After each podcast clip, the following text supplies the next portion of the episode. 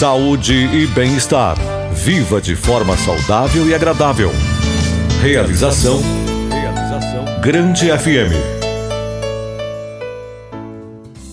Olá, estamos chegando com mais um episódio do nosso podcast Saúde e Bem-Estar, que apresenta sempre temas e assuntos importantes para o nosso dia a dia. Neste episódio, vamos falar sobre conceitos e tipos mais frequentes de transtornos alimentares, entre eles os relacionados a fatores psicológicos. Os transtornos alimentares compreendem um conjunto de doenças que afetam a parcela significativa da população, em especial adolescentes. Sua apresentação sintomatológica aponta para a necessidade de um contato direto e concreto com a realidade experiencial do sujeito que sofre desses transtornos. Diante disso, vamos conversar com uma especialista no assunto que vai nos explicar como identificar possíveis transtornos, quais as melhores formas de diagnósticos, acompanhamento e tratamento. Queremos mostrar o quanto esses tipos de transtornos estão se tornando cada vez mais comuns e, sobretudo, alertar para as graves consequências que isso pode trazer para a nossa saúde de maneira geral. Fique com a gente, nosso podcast Saúde e Bem-Estar transtornos alimentares psicológicos está entrando no ar e esperamos que você aproveite de forma significativa nosso conteúdo. Saúde e bem-estar. Você de bem com a vida. Os distúrbios alimentares podem incluir ingestão inadequada ou excessiva de alimentos o que pode, em última instância, prejudicar o bem-estar de um indivíduo. As formas mais comuns de transtornos alimentares incluem anorexia nervosa, bulimia nervosa e transtorno da compulsão alimentar e afetam tanto mulheres quanto homens. Transtornos alimentares podem se desenvolver durante qualquer fase da vida, mas geralmente aparecem durante a adolescência ou na idade adulta jovem. Os distúrbios alimentares modificam a percepção de uma pessoa de sua aparência e da qualidade dos seus hábitos alimentares. Por isso, costuma ser difícil fazê-la perceber que seu comportamento é prejudicial tanto para sua saúde física quanto mental. Essas condições podem passar despercebidas por pais, amigos, cônjuges e outras pessoas do círculo social do indivíduo. Isso porque grande parte dos pacientes de distúrbios alimentares sabe que seus hábitos não são saudáveis ou, pelo menos, não são bem vistos pela sociedade. Assim, eles os escondem. Transtornos alimentares ou distúrbios alimentares são alterações nos hábitos alimentares associadas a conflitos emocionais Embora nem todos os casos sejam graves, essas condições podem afetar o funcionamento físico, psicológico e social na ausência de tratamento adequado.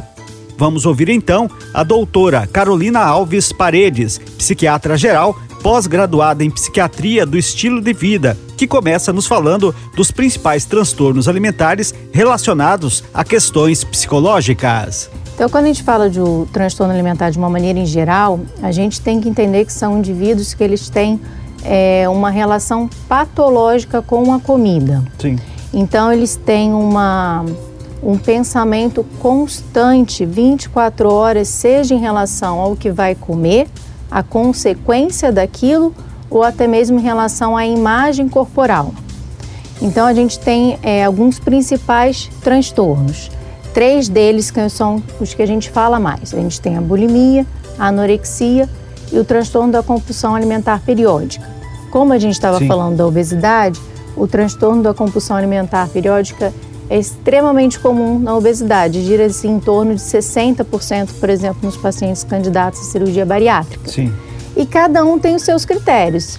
Eles têm em voga essa mesma questão da preocupação excessiva, de uma relação quase obsessiva com a comida, mas eles têm é, características diferentes entre eles também. Sim. E o, o a, na verdade você colocou aí duas situações para mim muito interessantes, né? As pessoas que por problemas psicológicos que ou comem muito uhum. ou não uhum. comem nada, que é onde vai entrar Isso. a pessoa com anorexia, né? Então passa por essa situação. É muito comum as pessoas, a gente vê conversando com as pessoas, se eu estou ansiosa eu vou comer, se eu estou uhum. feliz também vou comer. Então, ou seja, é preciso estar atento a esses sinais no nosso dia a dia também a respeito dessa situação, para se tornar algo que possa dar um prejuízo muito maior para nós, né? Isso, então a gente tem as pessoas que têm o que a gente chama de um comer transtornado, que não chega a ser exatamente um transtorno psiquiátrico, mas que pode gerar um certo prejuízo para o paciente. Então, é esse perfil que você está falando. Então, normalmente um paciente mais ansioso ou às vezes uma depressão mais atípica, ele acaba tendo alimentação ali como uma fonte é, de conforto, Sim. porque é algo rápido, né? Acontece que o conforto ele é muito transitório e o paciente acaba recorrendo sempre à comida porque não está tratando a causa do problema. Então, é, na questão da anorexia, é mais a imagem corporal com uma restrição muito importante da alimentação, a chegar a nível Sim. de IMC muito baixo. É uma doença mais grave que a gente tem dentro dos transtornos alimentares.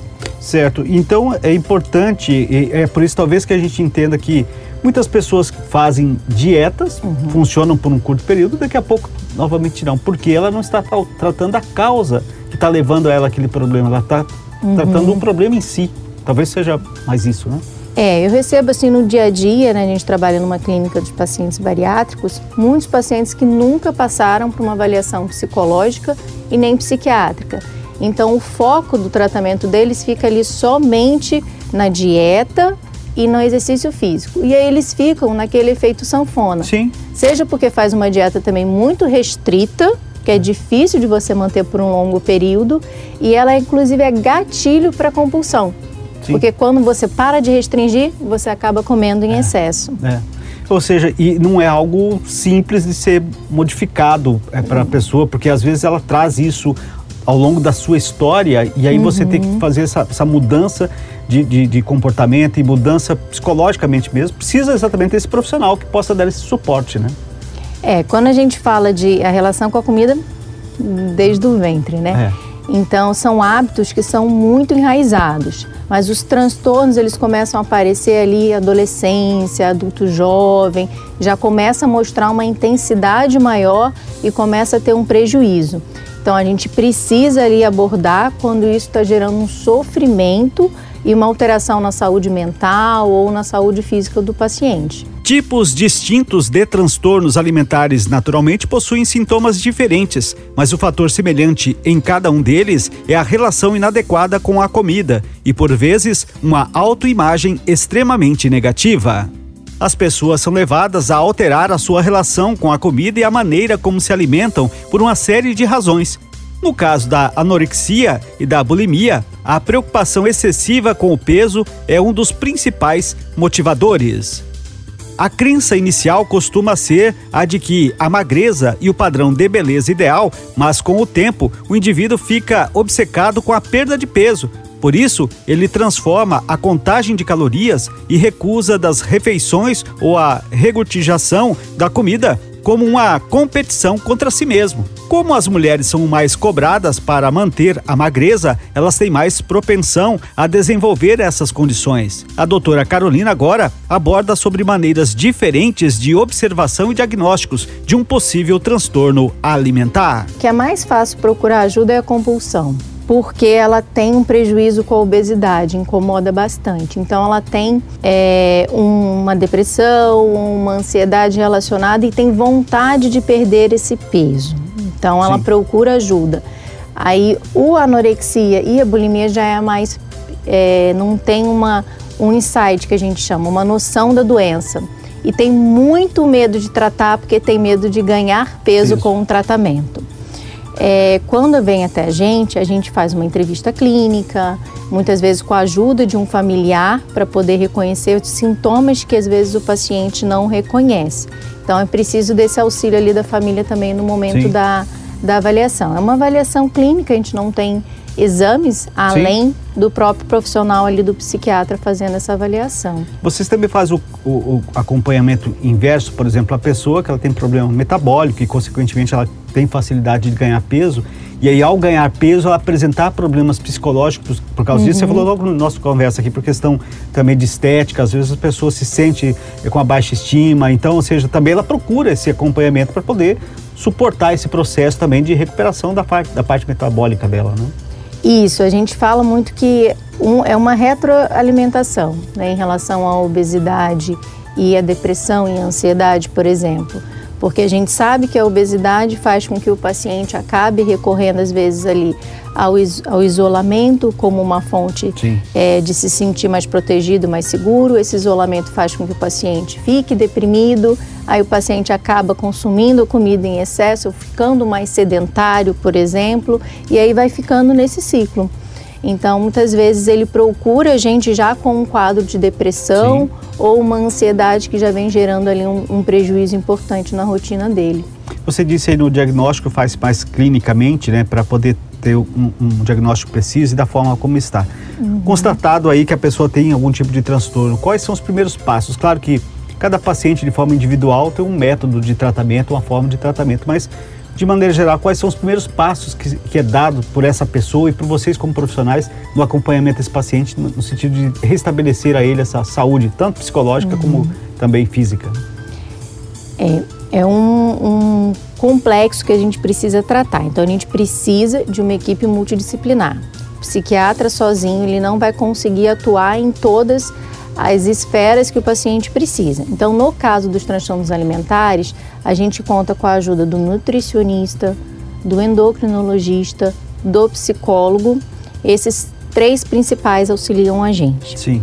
Então, a gente identificado que esse paciente tem um transtorno que traz um sofrimento e um prejuízo no dia a dia, a gente tem medicações específicas dentro da psiquiatria para tratar, seja uma medicação antidepressiva que vai tratar ali a depressão, a ansiedade, né? Sim. Seja uma medicação para controlar um pouco a impulsividade, porque muitas vezes eles têm essa impulsividade. Então a gente vai de acordo com cada indivíduo, Sim. né? Os distúrbios alimentares também têm relação com o controle. Sentindo-se impotente e sob pressão, o indivíduo encontra nos hábitos alimentares a possibilidade de reconquistar o controle da sua vida. A mesma situação se aplica aos traumas. Eventos traumáticos do passado podem levar a pessoa a desenvolver maneiras ineficientes de lidar com as emoções e situações estressantes. Assim, ela pode descontar os incômodos emocionais na comida e desenvolver uma relação rígida de controle com a alimentação. Outros fatores que contribuem para o desenvolvimento dessas condições alimentares são personalidades rígidas, as quais pendem ao perfeccionismo e ao neuroticismo, genética e diagnóstico de outras condições de saúde mental, como ansiedade e depressão. Os distúrbios alimentares são tratados com psicoterapia e atendimento médico. Anorexia, por exemplo, pode levar à privação nutricional, resultando na perda de cabelo e alterações na pele. O indivíduo também pode ter desconfortos intestinais, hipoglicemia, disfunções sexuais, letargia, perda da memória e convulsões. Diante desta situação, a doutora Carolina fala um pouco das formas de tratamento após o diagnóstico e de como o ambiente em que vivemos pode afetar esse tratamento. Ela fala também de cuidados preventivos, no sentido de evitar passar por alguns destes transtornos. É muito importante a gente saber que o transtorno em si, ele não é só um componente genético, ele não é só um componente biológico, ele tem uma influência do ambiente muito grande. Então, esses pacientes desenvolvendo o transtorno, ele já vem de algum comprometimento ali na, na família, na convivência, já relacionado à comida. Sim. Então, se a gente não trata isso, a gente não consegue somente com a medicação é, resolver todas as questões do paciente. Então, conversar com a família é extremamente importante, é entender o que o paciente traz para a gente, como o que acontece dentro. Tem alguém da família também que tem o mesmo transtorno, então é muito Sim. comum a gente ter é, casos de obesidade na família mesmo, ou casos de transtorno alimentar como a bulimia também é muito importante como é esse comportamento à mesa, é, se é uma pessoa que recebe muita crítica. Então, a gente tem muitos pacientes, por exemplo, que acabam comendo escondidos, que têm vergonha, que vão comer de madrugada, porque eles têm uma crítica muito importante, né? Sim. Então, isso tem que ser abordado, senão o paciente não consegue evoluir no tratamento. Você já deu um, alguns toques aí, mas é, de forma individual que a gente pode falar em termos de métodos preventivos para evitar chegar numa situação mais crítica como essas que você descreveu aqui com a gente no nosso dia a dia, no nosso modo de ser? Existe alguma forma da gente preventivamente evitar uma situação mais grave? É, envolve muitas questões porque envolve também o, o ambiente. O que eu sempre tento passar para os meus pacientes que hoje em dia a gente está com muita dificuldade de buscar o equilíbrio. Então a gente tem muito acesso à informação, seja é, por um lado, para o lado mais saudável, às vezes um saudável até mesmo em excesso, ou seja, é, por um outro lado também é, de facilidades como o iFood, né, de acesso à comida Sim. ali com, com mais facilidade. É, a gente precisa buscar uma relação de bem-estar. Então, é uma mudança do estilo de vida. Se a gente se relacionar com, uma, com a comida como uma fonte que está ali para nutrir a gente, como uma fonte que está ali de lazer em alguns momentos, e evitar os excessos tanto para um lado quanto para o outro, não tem como dar muito errado. Acontece Sim. que esse equilíbrio é. parece fácil, né? É, Mas... e a disciplina é sempre difícil de ser adotada, mesmo a partir do uhum. momento que tem um diagnóstico, que vocês tragam lá um planejamento para essa pessoa, se uhum. adequar a uma disciplina também dá trabalho, né? É, a disciplina dá trabalho em todos os setores. É, mas quando a gente fala na prevenção, a gente fala também na relação do ambiente familiar. É. Então a gente fala em como que, que a família trata com a comida. Então a gente tem desde aqueles que são mais antigos, que falam que é. precisa comer, você está comendo pouco, né? Exatamente. né? E desde aqueles que restringem né, em, em excesso. Então a questão é conseguir saber equilibrar isso e entender que cada um tem seu biotipo também. Sim. Então tem pacientes que já têm a obesidade, por exemplo, uma questão genética. Então a gente tem pacientes já desde a infância com a obesidade. Então saber lidar com isso de uma maneira que não faça com que o paciente se sinta é, repreendido. Sim. Né? Então, que ele se sinta acolhido, acolhido, exatamente, porque senão ele vai esconder o problema. Como podemos perceber pela fala da doutora Carolina, a família, os amigos e o cônjuge desempenham papéis fundamentais na recuperação dos transtornos alimentares. Muitas vezes, indivíduos tentam enganar os seus entes queridos para dar continuidade a seus hábitos nocivos, pois não percebem a gravidade do que estão fazendo.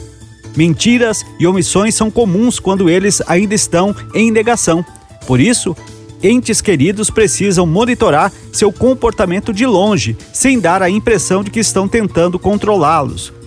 É uma medida de precaução, principalmente quando não se percebe melhora no tratamento.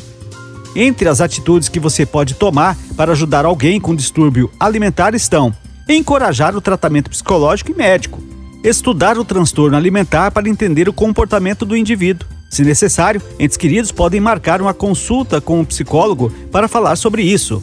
Evitar gratificar hábitos alimentares nocivos ao fazer vista grossa ou dizer que distúrbios alimentares não são tão graves. Ouvir as inseguranças, preocupações e medos da pessoa querida ajudar a construir sua autoestima através de elogios e reconhecimento das conquistas não relacionadas à aparência e dizer à pessoa o quanto ela é importante para você. A obsessão em atingir um ideal de beleza para tornar a pessoa cega para outros aspectos da vida, então relembrá-la de que outros lhe querem bem. A terapia cognitivo-comportamental é uma abordagem considerada mais adequada para o tratamento de alterações nos hábitos alimentares esse tipo de terapia objetiva identificar padrões de pensamento e crenças que contribuem para a percepção de comportamentos disfuncionais. E é sobre isso que a doutora Carolina nos fala agora. Então, como eu falei, se a gente abordar somente pelo lado é, biológico, não vai ser muito efetivo. Então, a gente conta é, com a ajuda dos psicólogos. E o padrão ouro ali que a gente indica mais é a terapia cognitiva comportamental. É, é baseado nas crença dos pacientes. Esse paciente muitas vezes tem as crenças que a gente chama que são formas de pensamento distorcidas, seja da imagem corporal dele ou seja é, de um pensamento obsessivo relacionado à comida ou à necessidade de atingir um corpo muitas vezes inatingível. Sim. Chega a ser muitas vezes até delirante. Então a terapia ali feita semanalmente, levando todo o contexto, inclusive o contexto familiar também, pode ser abordado de uma maneira ali que o paciente consiga aos pouquinhos enxergar as coisas como elas realmente são. Sim. Isso. E a gente quando falava há um tempo atrás, até nessa questão de cultural e, e questão de comportamento mesmo, falava, você precisa passar por um, uma terapia, você precisa procurar um psiquiatra, você precisa procurar um psicólogo. Uhum. Muitos preconceitos em relação a isso, porque as pessoas têm sempre medo exatamente desse julgamento. Isso ainda hoje é um tabu? É, é, algo que você ainda percebe que a, as pessoas tem essa dificuldade de procurar esse profissional por essas razões?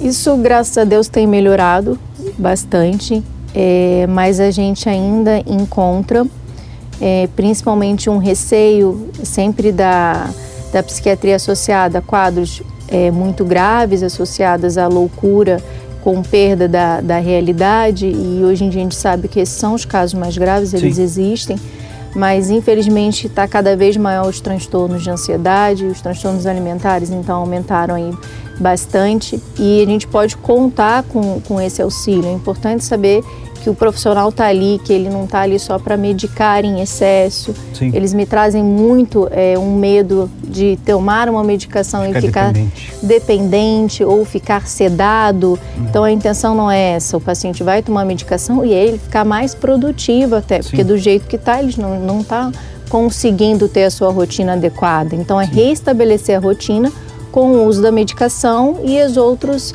as outras terapias associadas, né? Sim. Você falou desse crescimento né, de pessoas dentro desses quadros que foram apresentados, uhum. nós estamos falando que ao longo do programa nós tivemos um período recente que talvez tenha contribuído muito para isso. Não sei se você concorda, dentro desse período uhum. de pandemia, muitas pessoas acabaram ficando dentro de isolamentos, evitou muitas coisas.